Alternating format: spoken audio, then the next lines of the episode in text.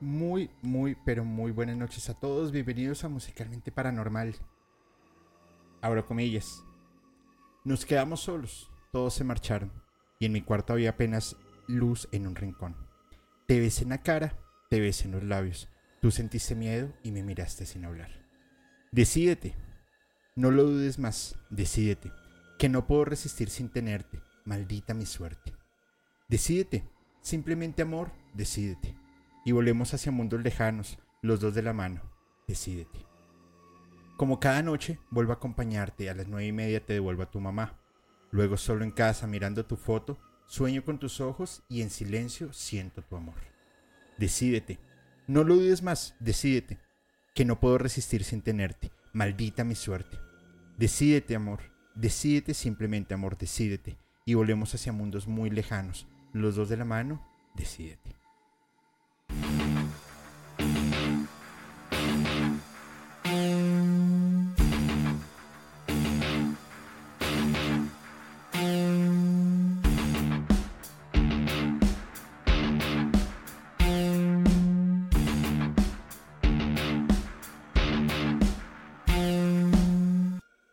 Buenas noches a todos, bienvenidos a Musicalmente Paranormal. Soy Julio y les doy a todos una súper cordial bienvenida. Gracias por acompañarnos en este capítulo de domingo. Afortunados los de México que están en, puente festivo. Y a los que mañana les toca trabajar, pues nada, somos esclavos de este sistema capitalista. Nada, mentiras. Vamos a arrancar la semana, arranca un febrero bien interesante, bien bueno. Y a toda la comunidad, a toda la banda que se va conectando por acá, qué buena onda, bienvenidos. Preguntaba ahorita Olivia si es un capítulo en vivo. Eh, no, Olivia, no es un capítulo en vivo, es un capítulo grabado. Abrimos la Matrix, la Matrix y estamos aquí haciendo cosas extrañas. Ah, mentira, sí. Mi querida Olivia, te envío un abrazo. Y sí, es un capítulo completamente en vivo. También un saludo a Chivispedia, Ana Karen, a mis queridísimas amigas y amigos, moderadoras y moderadores, Cel, Lash, eh, Lulu, Gaps, Elin, em, Cosmo, que no lo veo por acá, Angie, bueno, todas las personas que se van conectando, Not Karina, Silvia, eh, Lourdes Gutiérrez desde Guadalajara, qué buena onda, gracias, Maga Jiménez, Zoraida. Y oigan, antes de arrancar el programa, por favor, les quiero pedir varias cosas bien especiales. Primero, denos un like. Eso no saben todo lo que nos va a ayudar para poder seguir creciendo. Segundo, por favor, el capítulo de ayer, compártanlo y denos un comentario. La verdad es que ha sido uno de los capítulos, a mi juicio, más intensos que hemos tenido en, musicalmente. Tato, la verdad es que se hizo tremenda, tremenda investigación, tremendo trabajo. Y les pido por favor, ayúdenos para que el capítulo tenga más reproducciones y siga creciendo. De igual manera, en Instagram de Musicalmente dejé hace un rato una historia para que por favor vayan y la chequen. Si quieren que dé algún mensaje, algo en especial, algún comentario, pregunta, lo que sea, hoy va a ser el día que las vamos a responder. ¿Vale? Vamos con el capítulo de Luis Miguel, vamos con esa sección muy rápida de preguntas y respuestas. Y luego, por favor, activen su membresía, porque el capítulo de, mm, así como lo hizo mi pez, que te damos mi pez, la bienvenida, Así como, bueno, el capítulo de hoy del Opus Dei, para mí, a mi criterio personal, va a ser uno de los más escandalosos. Porque vamos a traer unos casos acá a la mesa que van a estar una salvajada y que obviamente donde yo lo llegara a decir acá, se los juro que no censuren. Entonces, ahí les dejo el dato para que, em, para que lo tengan presente. Va a estar bastante, bastante, bastante bueno. Y pregunto ahora acá, aquí, muestra tu gatito Julio. Eh, Dolce en este momento está en sesión de baño y seguramente ahorita va a ir a cuidar el inframundo, es decir, que se va a ir a, dormir porque no hace nada más. Aunque bueno, en programas generalmente se pone inquieta y se pone a, a molestar y bueno, ahí vamos a ver qué sucede. Sean todos bienvenidos a ese capítulo. Y vamos a empezar porque esta canción de Decídete es una canción eh, que Luis Miguel era muy joven, tenía 13 años cuando, cuando él hace la grabación, cuando además hacen el lanzamiento el 22 de noviembre de 1983. Mm, muy bueno el álbum, sin embargo, Luis Miguel tenía solo 13 años. Ojo a la letra que acabo de leer. Vuelvo, abro comillas. Y en mi cuarto había apenas luz en un rincón. Te besé en la cara, te besé en los labios. Tú sentiste miedo y me miraste sin hablar. Luego solo en casa, mirando tu foto, sueño con tus ojos y en silencio siento tu amor. Decídete, simplemente amor, decídete y volvemos hacia mundos lejanos, los dos de la mano. Hasta ahí, normal, ¿cierto? Esa es una letra modificada. Voy a dividirlo en tres secciones. Primera sección, letra modificada. Y en mi cuarto había apenas luz en un rincón. Te besé en la cara, te besé en los labios. Tú sentiste miedo y me miraste sin hablar. Letra original. Y en mi cuarto había apenas luz en un rincón. Te quité el vestido, te besé en la boca, pero no quisiste darme todo de una vez. Segunda parte, letra modificada. Luego solo en casa mirando tu foto, sueño con tus ojos y en silencio siento amor. Letra original. Luego solo en casa mirando tu foto, sueño con tu cuerpo y en silencio siento amor. Letra modificada. Tercera parte. Decídete, simplemente amor, decídete y volvemos hacia mundos lejanos, los dos de la mano. Letra original. Decídete, conozcamos el amor los dos y volvemos hacia mundos de fuego. Ya se acabó el juego. Pues de por sí la letra original, la letra modificada a mi criterio personal ya tiene unos hartos eh, índices de, de morbosidad para un niño de 13 años. De por sí, pues si yo leo esta parte que dice, como cada noche vuelvo a acompañarte a las nueve y media, te devuelvo a tu mamá, luego solo en casa, mirando tu foto, sueño con tus ojos y en silencio siento tu amor. Perdón si soy explícito y daño esas frágiles em, moralidades de pronto alguno de ustedes. Pero ahí está hablando que el chico de 13 años tenía ganas de tocarse y recordaba a su novia y listo, ¡pum! Punto pelota, ya está. Sí, pues en, en la sociedad pues es un tema normal, casi, la masturbación. Hombres, mujeres, pero a un niño de 13 años y ponerlo a cantar de eso, pues claramente cuando este álbum sale, lo, lanzan, pues la canción fue censurada de una vez, hablando que estábamos en los 80, donde supuestamente había un poco más de apertura, pero fíjense que no, claramente no lo va a ver, porque es un niño y hace una modificación, y sin embargo la modificación de la letra sigue siendo bastante turbia. Entonces, al final del ejercicio, Luis Miguel em, se, ha, visto envuelto en, varias cosas perturbadoras. Eh, debo confesar en mi ignorancia. Y si alguno de ustedes pensaba lo mismo que yo, se los pido por favor que me dejen un comentario diciendo, sí Julio, yo también lo pensaba. Yo pensaba que Luis Miguel era mexicano. Y no, resulta que el hombre es puertorriqueño. No tenía ni idea. Entiendo que muy temprana edad se va para México y básicamente crece en México. Pero el hombre nació en San Juan de Puerto Rico en el 19 de abril de 1970. No tenía ni idea, pero bueno, es lo que es. Luis Miguel Gallego Basteri, más bien conocido como Luis Miguel, uno de, las, de los artistas más importantes de la música hispana, Em, incluye música con baladas, boleros, pop, algo de rock, jazz, tango, folk, big band, mariachi. De por sí tiene uno de los guitarristas más talentosos de México, que es el gran eh, Kiko Cibrián, que es un crack en la guitarra, en serio es muy bueno. Si no han visto a Kiko, pasen y, y véanlo porque la verdad es muy bueno.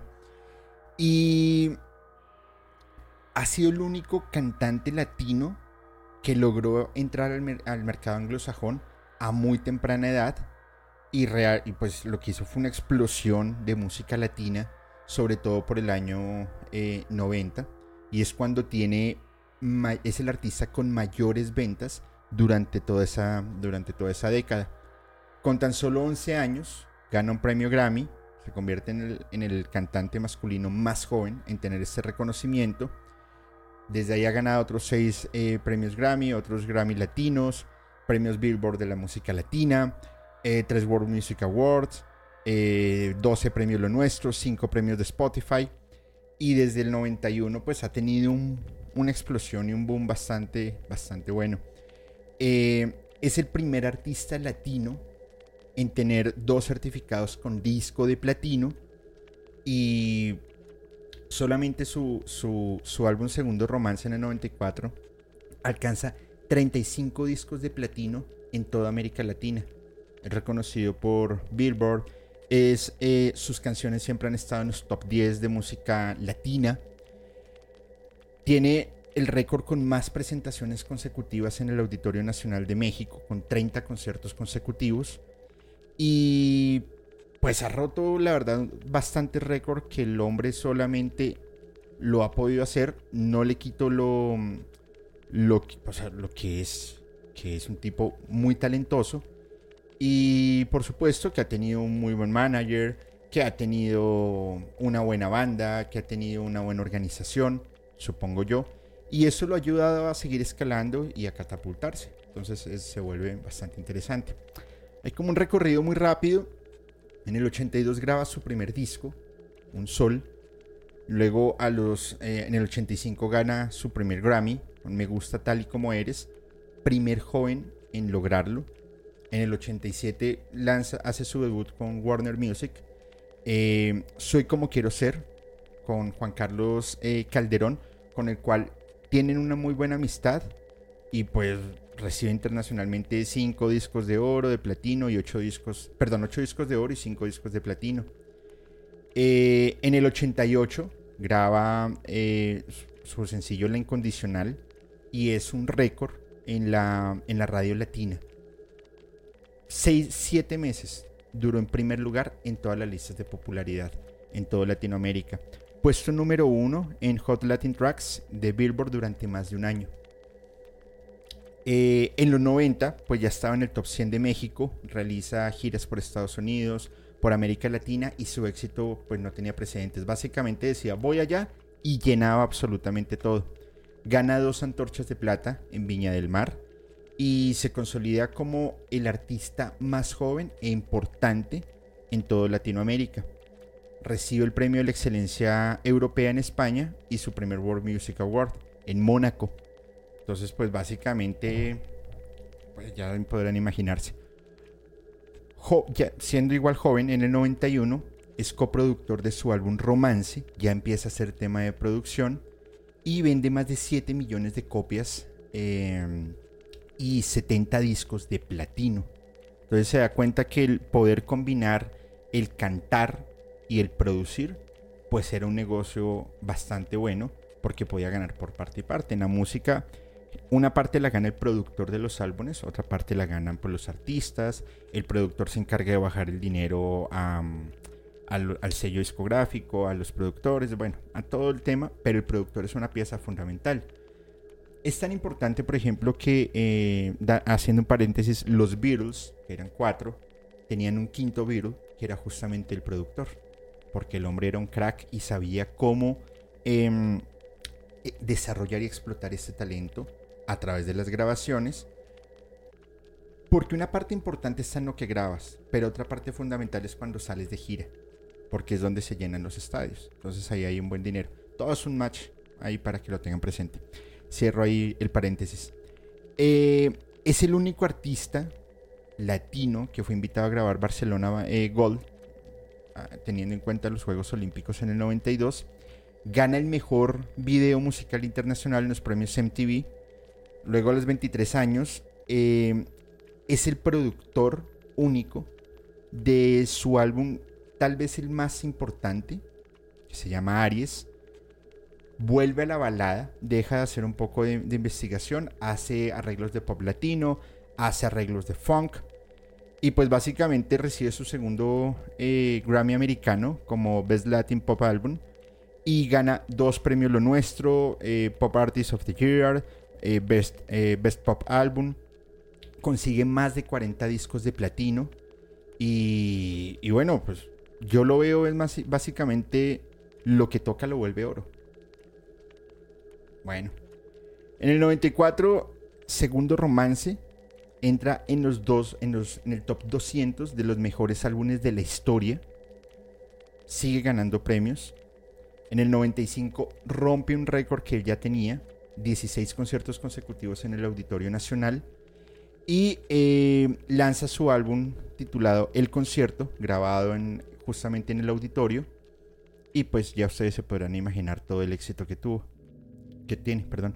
En el 96, Walt Disney lo invita a grabar, graban una canción, Sueña, para la película de Jorobado Notre Dame, y saca adicional su álbum Nada es igual, lo cual pues claramente en el mercado americano pues se sigue posicionando rápidamente.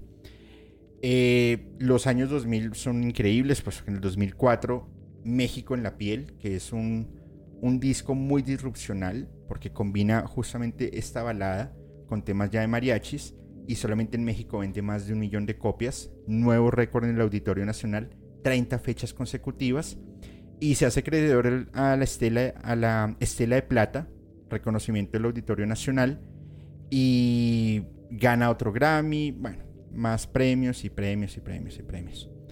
Tiene un receso y vuelve a, gira, empezando por Argentina.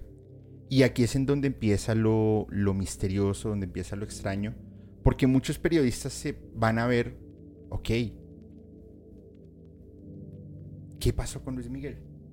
Primero tiene unos cambios físicos.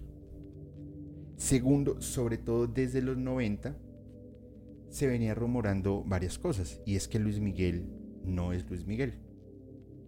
Dos ejemplos. Primero, antes de que él cumpliera 20 años, le hicieron una, entrevista, una o dos entrevistas, no sé, en italiano. Y hablaba italiano súper bien, fluido. Luego hacia los 2000 le hacen una entrevista, le, hablan en italiano y él no tenía ni idea. Estaba completamente desubicado. Los idiomas claramente tienes que estarlos refrescando para que no olvides ese conocimiento pero tienes ciertas nociones que no te van a dejar eh, perder. Extraño, ¿no les parece? Segundo tema curioso. Iniciando su carrera, Luis Miguel tocaba el piano muy bien y en muchas de sus presentaciones tocaba el piano.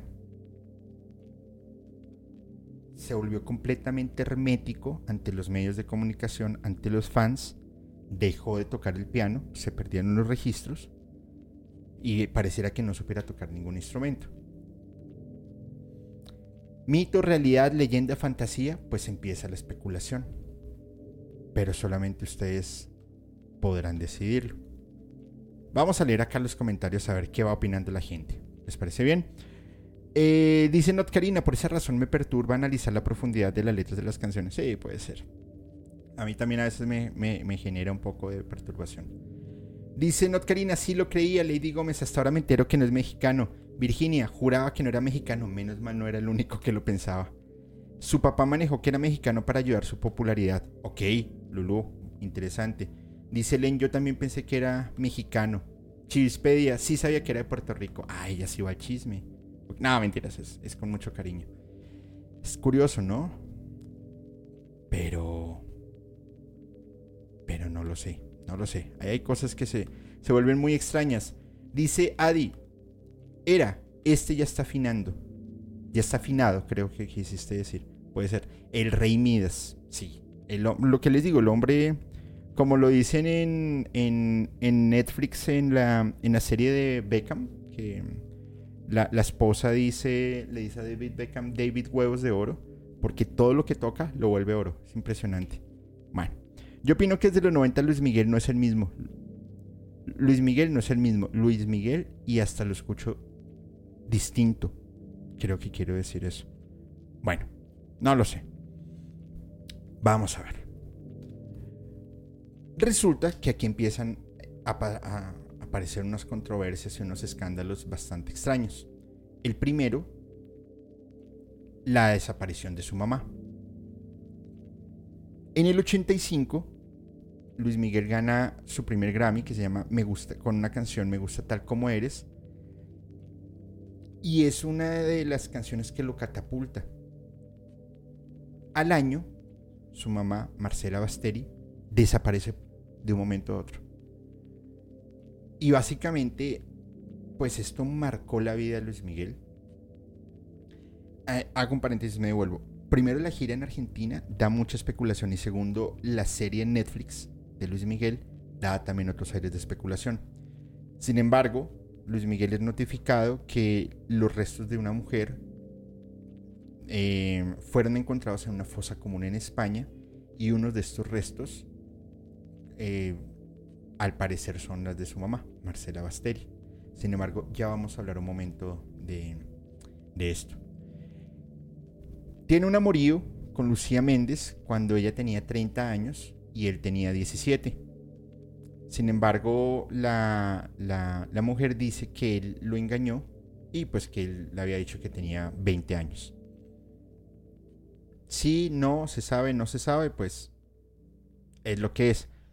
Estuvo preso también, tuvo un tema con su ex manager y le debía la bobadita de 1.4 millones de dólares. Pero. Pero bueno. Eh,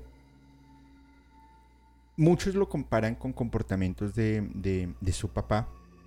Y en el 2007 reconoce eh, legalmente a Michelle Salas como su hija. Producto de una relación y bueno, duró bastantes años. Eh, sin, reconocerla.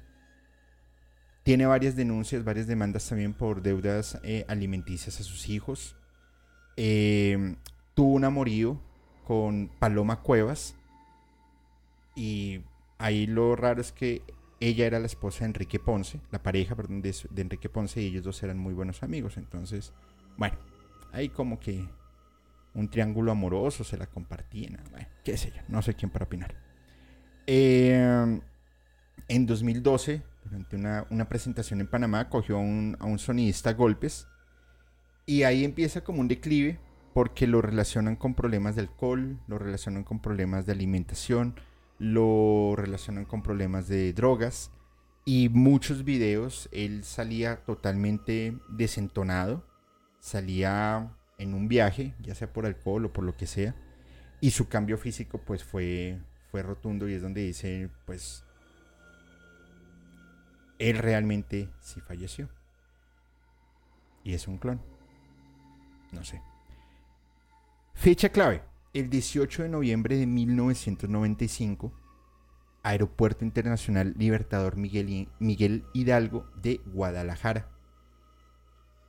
Un avión reporta que tiene problemas, su tren de aterrizaje no sale alistan toda la pista con espuma para, evitar que, el, que, se incendie.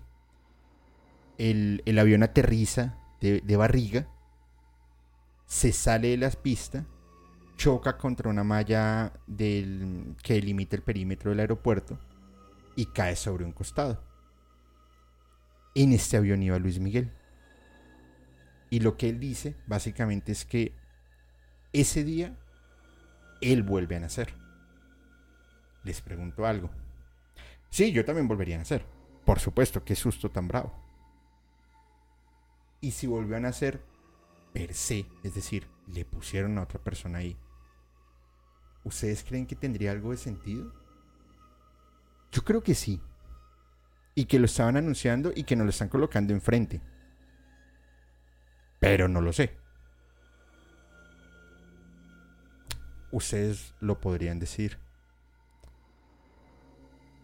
Vamos a ver, este capítulo se lo quiero dedicar a una persona muy especial, Fernando Roa, que yo sé que es aficionado a Luis Miguel.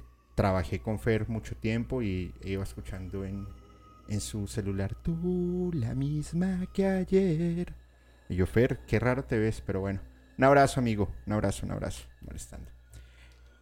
Ojo acá, ojo acá lo que sucede. Empiezan nuevamente las especulaciones y les quiero mostrar lo siguiente. Bueno, ya se los muestro. Primero, dicen que Luis Miguel efectivamente fallece en los 90 y que utiliza dos dobles, es decir, hay tres Luis Miguel y que van en, diferentes presentaciones y, bueno, en fin. Primero, em, dicen que Luis Miguel es miembro de la realeza británica y ahí es en donde se arma el conflicto con, con su mamá. Y esto es algo que ya se venía, ya se venía hablando desde hace mucho tiempo. Y es que eh, la mamá tuvo una aventura, un amorío con Gerald Spencer, que él era el primo de, de la princesa Diana. Esto sale por un, un, libro en el 2006, Las Crónicas de Romeo y Julieta, parte 8, en donde se evidencia este amorío. Y producto de eso fue que nace Luis Miguel. Claramente esto no iba a ser aceptado por la realeza y por eso le dicen al, al papá de Luis Miguel, a Luisito Rey, maestro, aquí no nos sirve, desaparecen a la mamá y aparecen en una fosa común en España. Puede ser.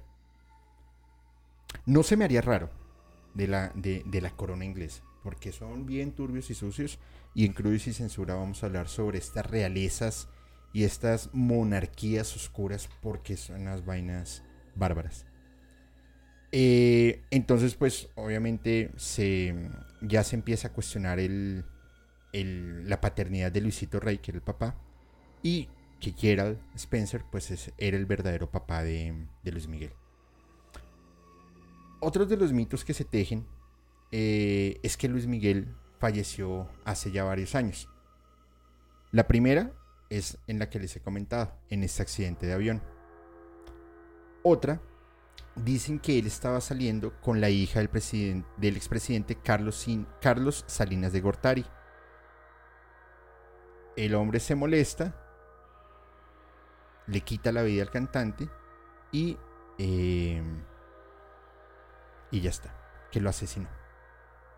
Otra teoría que se muestra es que el cantante estaba en la casa del expresidente, le dan una sobredosis fallece, lo entierran ahí y adicional hacen un montaje en que el carro de él va en Acapulco, se va al fondo del mar y ahí queda.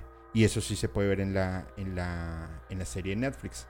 Entonces hacen un encubrimiento perfecto diciendo, ay miren, rescatamos a Luis Miguel porque habían puesto un clon, o bueno, un, doble. No es un clon tal que le sacaron sangre, no, un doble pero el verdadero cuerpo estaría en la casa del, expresidente.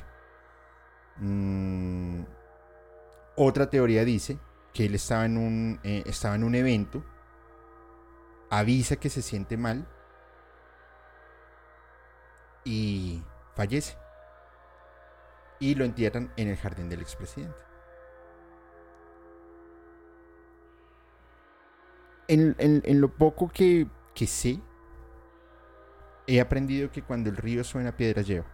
Y si hay tanta especulación, es porque seguramente pueden haber cosas que son ciertas y que están generando mucho peso. Entonces, no sé.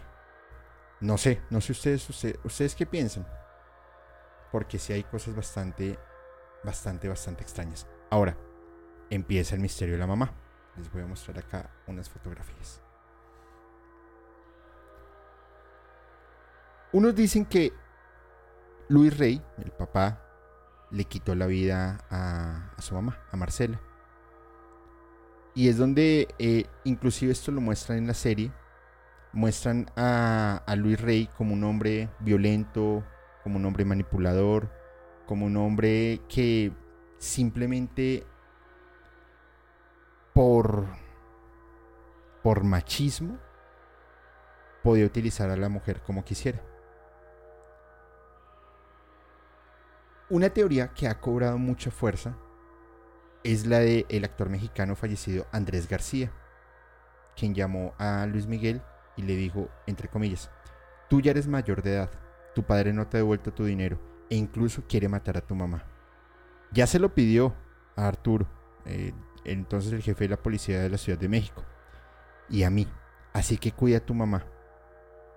Y esto lo contó en, un, en televisión abierta así como iba, así como llegaba. Entonces, ahí hay algo, ahí hay algo extraño. Primero. Segundo,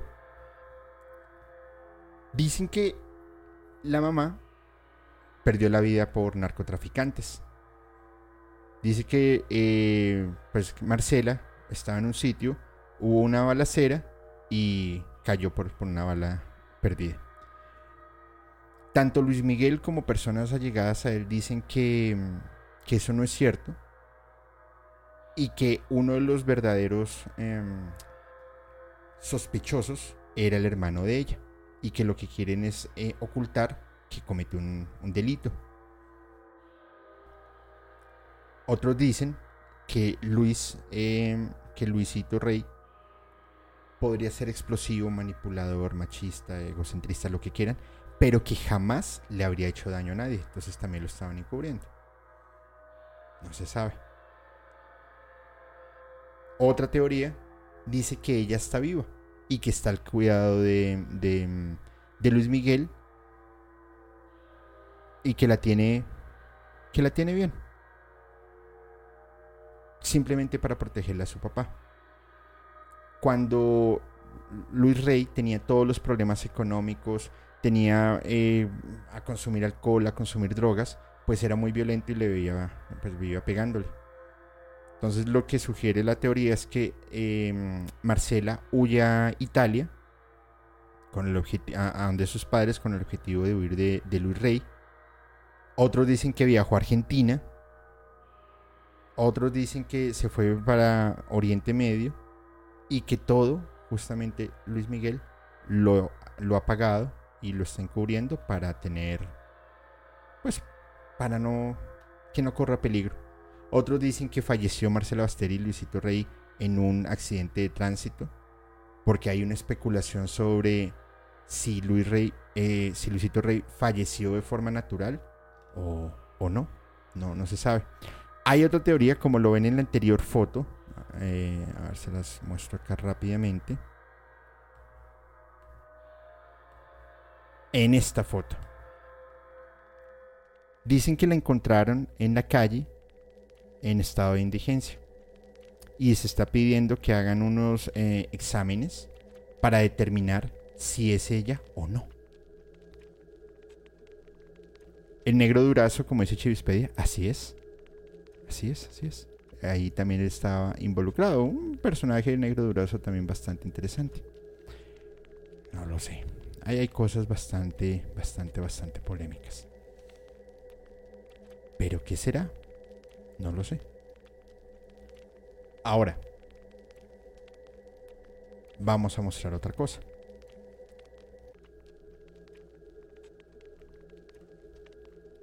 El papá de Luis Miguel, Luisito Rey, que fallece en el 92.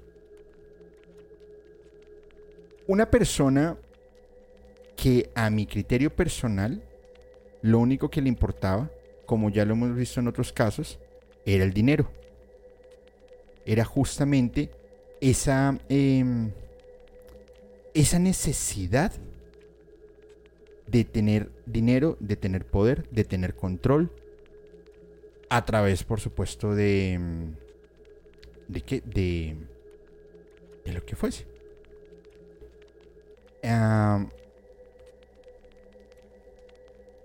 primero, pues que violentaba a, Marcela.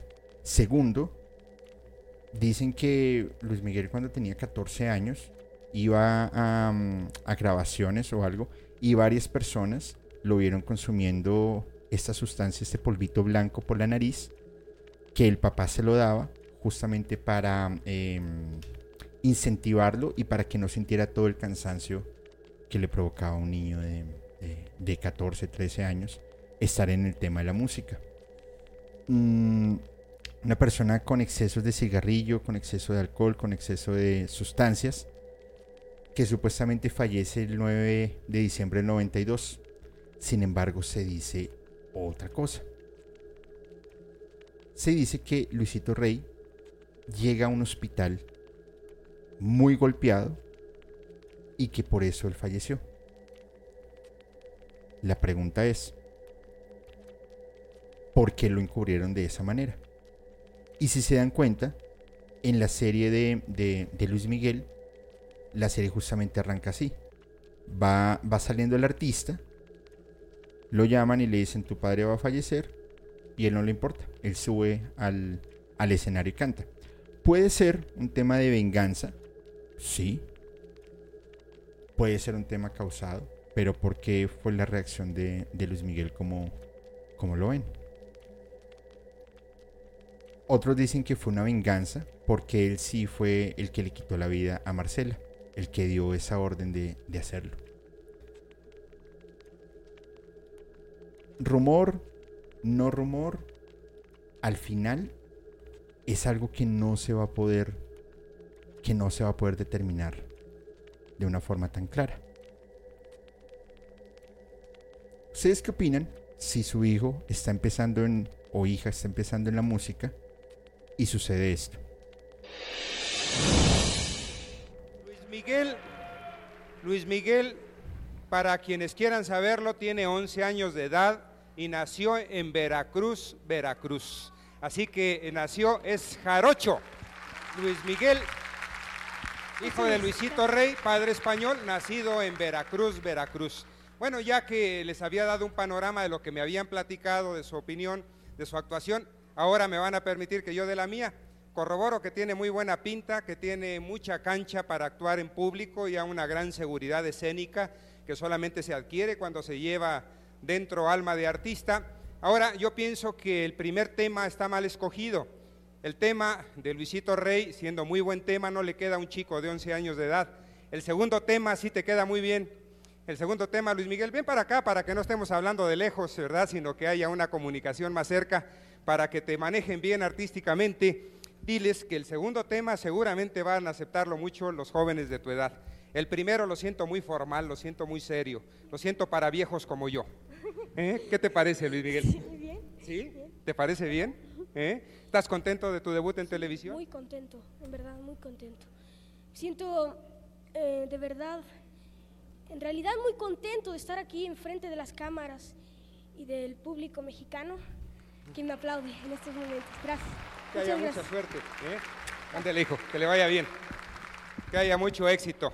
Pues sí, los temas son muy importantes porque les digo muchas veces, este, luego los directores artísticos les buscan este, cosas que no les quedan, ¿verdad? Que son para muchachos ya de más edad, un jovencito, una niña, por ejemplo, cantando canciones de borrachera, por ejemplo, canciones rancheras, pues no le va a un, este, un joven adolescente cantando canciones muy dramáticas o de problemática emocional que ya corresponde a los adultos, pues no logran identificación con los jovencitos. El otro tema es muy rítmico, muy pegajoso para los niños y seguramente va a tener más aceptación. Pero es una brillante promesa este Luis Miguel.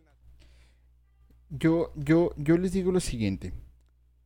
Si a mí, como papá, a ustedes como papá o mamá, sale un hijo, mi hijo o mi hija, al público, a cantar televisión abierta, y un presentador va a decir, oye, ¿y a ti quién te escogió eso? Eso se escucha mal. Eso es...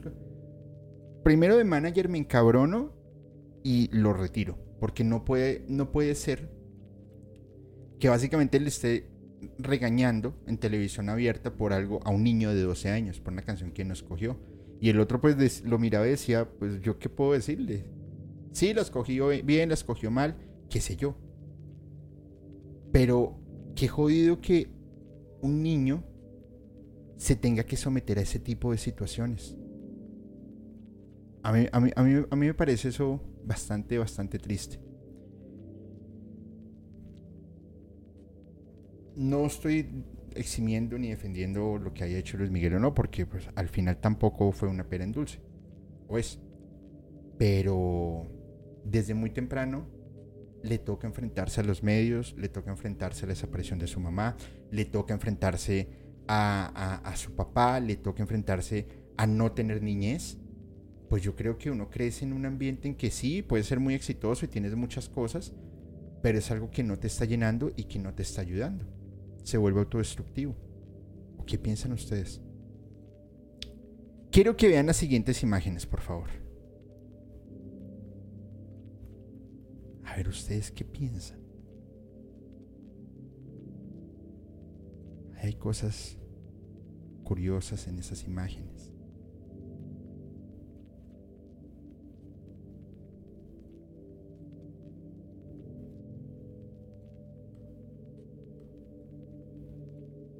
¿Qué piensan ustedes? Cuéntenme.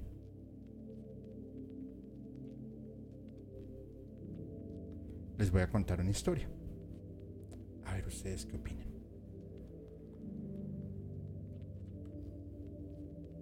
Resulta que la persona que ustedes están viendo ahí se llama Guillermo Elías.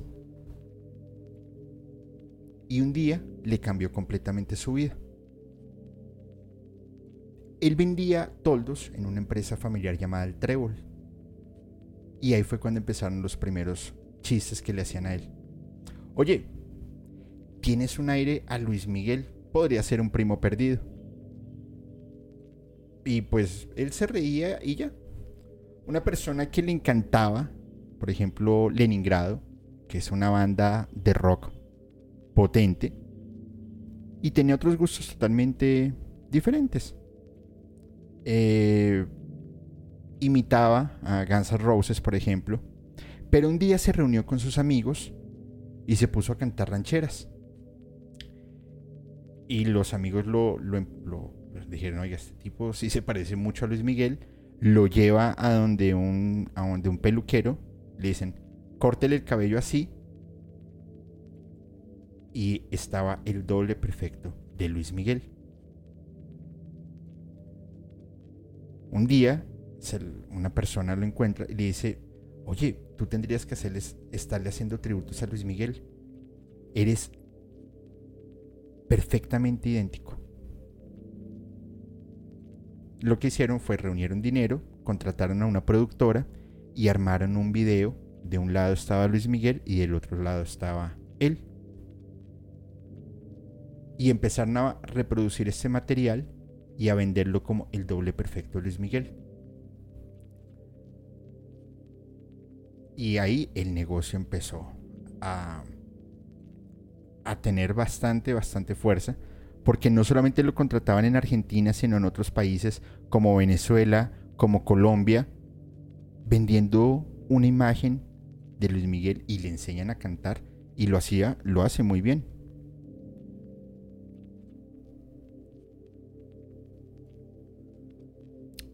Simplemente le empiezan a preguntar, oiga, ¿usted alguna vez ha reemplazado a Luis Miguel? Y él decía, no, yo no quiero vivir la vida de él. Fui a verlo en, en, el Movistar Arena hace dos semanas y definitivamente Luis Miguel es Luis Miguel, no es un clon. Le preguntan, pero si usted es como, o sea, usted es Luis Miguel. A veces no, no se enloquece cuando en la calle salen y le dicen, hola Luis Miguel, dame un autógrafo. O Luis Miguel, una cosa o lo otro. Y él responde, eh, no. Cuando me siento confundido, miro mi cuenta bancaria. Al instante me doy cuenta que soy yo. Él cobra los dólares, yo facturo en pesos. Le, le preguntan, ¿te utilizó Luis Miguel para que sea su reemplazo en alguna oportunidad? Y él se ríe y dice, nunca contestaría eso.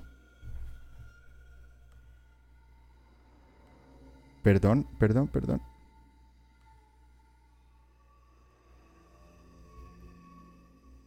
perdón, creo que se fue la señal. Creo que se fue la señal. Tranquilos, tranquilos. Aquí estamos. ¿Me están viendo bien? ¿Me escuchan bien, por favor? Por favor, por favor. ¿Ya? ¿Listo? Qué pena. Se desconectó.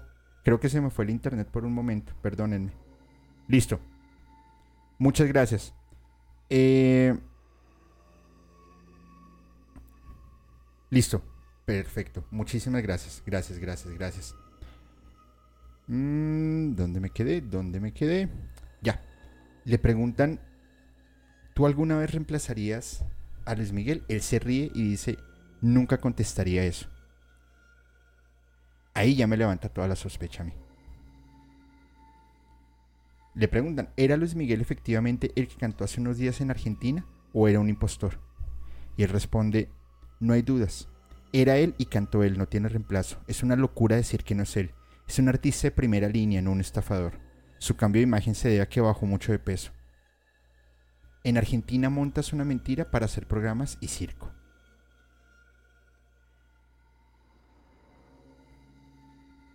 La verdad me parece bastante raro.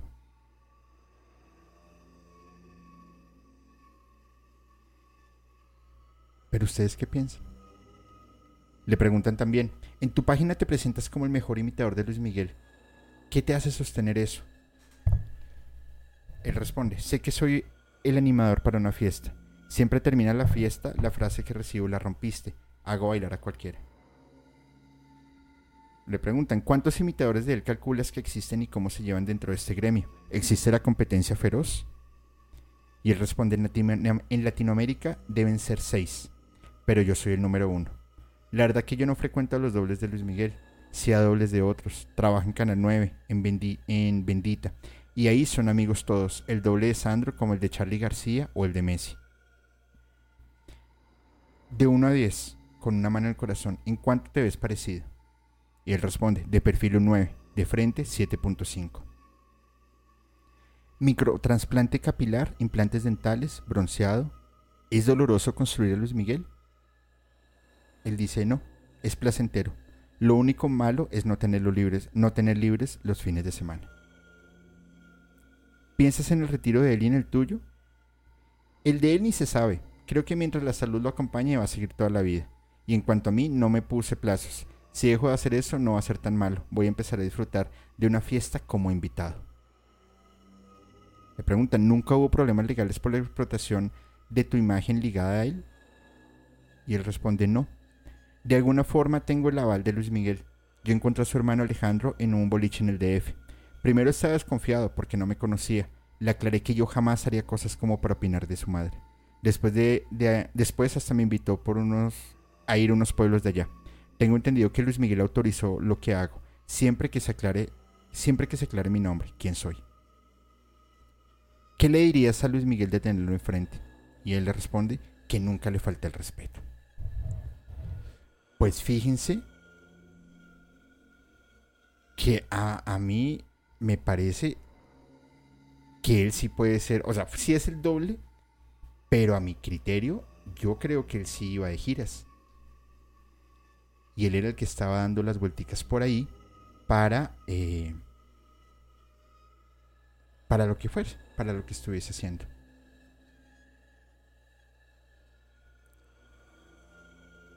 Pero ustedes díganme qué opinan, porque a mí sí me parece muy sospechoso cómo manejan esta imagen, cómo lo hacen.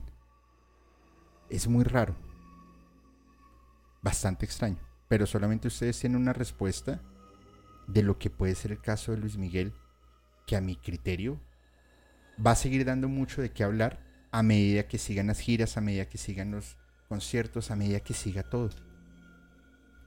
Y se vuelve bastante extraño. Vamos a leer unos comentarios. Dice Chivispedia, sí, yo creo que ayudó a Luis Miguel que sea para escapar de la prensa. Puede ser.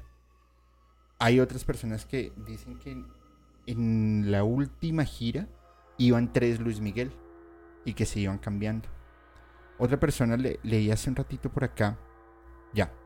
Dice Gabriela Martínez. No puede ser otro Luis Miguel. No hay una voz como la de él. Lo siento. Una voz así cada mil años. Bueno, eso digo yo. Y estoy completamente contigo, Gabriela. Pero absolutamente de acuerdo. El tema es que no estás teniendo en cuenta el autotune. Es más, la misma inteligencia artificial puede llevar a que imites a un cantante de forma perfecta. Pero... Pero que no sé, no sé, no lo sé, no lo sé. Es raro, es raro. Vamos a ver. Si Fidel tenía infinidad de dobles, ¿por qué Luis no? Dice Algor. Tiene toda la, razón, tiene todo, tiene todo el sentido. Pero bueno, no lo sé. Se parece mucho, dice César. Total. Dice Teresita, saludos desde San Diego, California para el tío Julio. Dios bendiga y lo cuide mucho. Muchísimas gracias, te envío un abrazo enorme. Al final del asunto, es un tema que está muy raro, que se ha especulado mucho. Se especula mucho de, la, de los padres de él. Los dos fallecen en extrañas condiciones. Se especula inclusive de la misma eh, forma en la que él ha llevado su vida, donde se, vuelve, se envuelve en varios escándalos como de mm, eh, exceso de drogas, como eh, violencia contra la mujer, violencia contra su mismo equipo. Hay muchas cosas que están ahí rondando, pero el que sea o el que deje de ser, pues al final queda simplemente en la, en la decisión de, de cada uno y que al final los, los artistas pues se someten a, a varias cosas. Se someten a la humillación, se someten a la observación, se someten a la especulación y a infinidad de chismes que al final simplemente quedan siendo eso. Chismes. Porque no somos quien para opinar sobre la vida de alguien. Opinan, si, si opinan de nosotros y nos sentimos mal y son una, dos, tres personas las que sean, pues ahora ustedes imagínense todas las personas que pueden estar opinando sobre la vida de todos. ¿No les parece? Pero queda solamente en el criterio de ustedes. Muchas gracias Margarita Inclán por tu super chat. Saludos desde Illinois. Me encanta tu post. Muchas gracias. Y también a mi amiga Alejandra que nos envía también un super chat. Que en Instagram me escribe Bianca Mancilla. Te felicito por el camino recorrido y el éxito que estás construyendo. Muchas gracias Bianca. Te envío también un abrazo enorme. Y dice Not Karina, saludos Julio, ojalá, regre ojalá pronto regreses para poder conocerte. Claro que sí, esperamos pronto poder estar en, en, México haciendo cositas y, y, bueno, de todo lo que se viene para, para musicalmente crudo sin censura. Espero que este capítulo les haya gustado. Por favor, cuando finalicemos la emisión, regálenos un comentario con el hashtag musicalmente paranormal porque em, esto nos ayuda a seguir creciendo, a que la comunidad siga avanzando. De igual manera, en 30 minutos arrancamos crudo y sin censura. Activen su membresía porque, hola Rafa, hey, qué buena onda, un abrazo, un abrazo amigo. Crudo y sin censura porque se viene un capítulo brutal, que es la segunda de tres partes de em, el tema del, clero católico, esta segunda parte, el Opus Dei y unas cosas brutales. Activen su membresía porque se va a poner muy bueno y nos vemos en 30 minutos. Sientan la música, vivan la música, pero piénsenlo de una forma totalmente diferente. Soy Julio y les deseo muy buenas noches.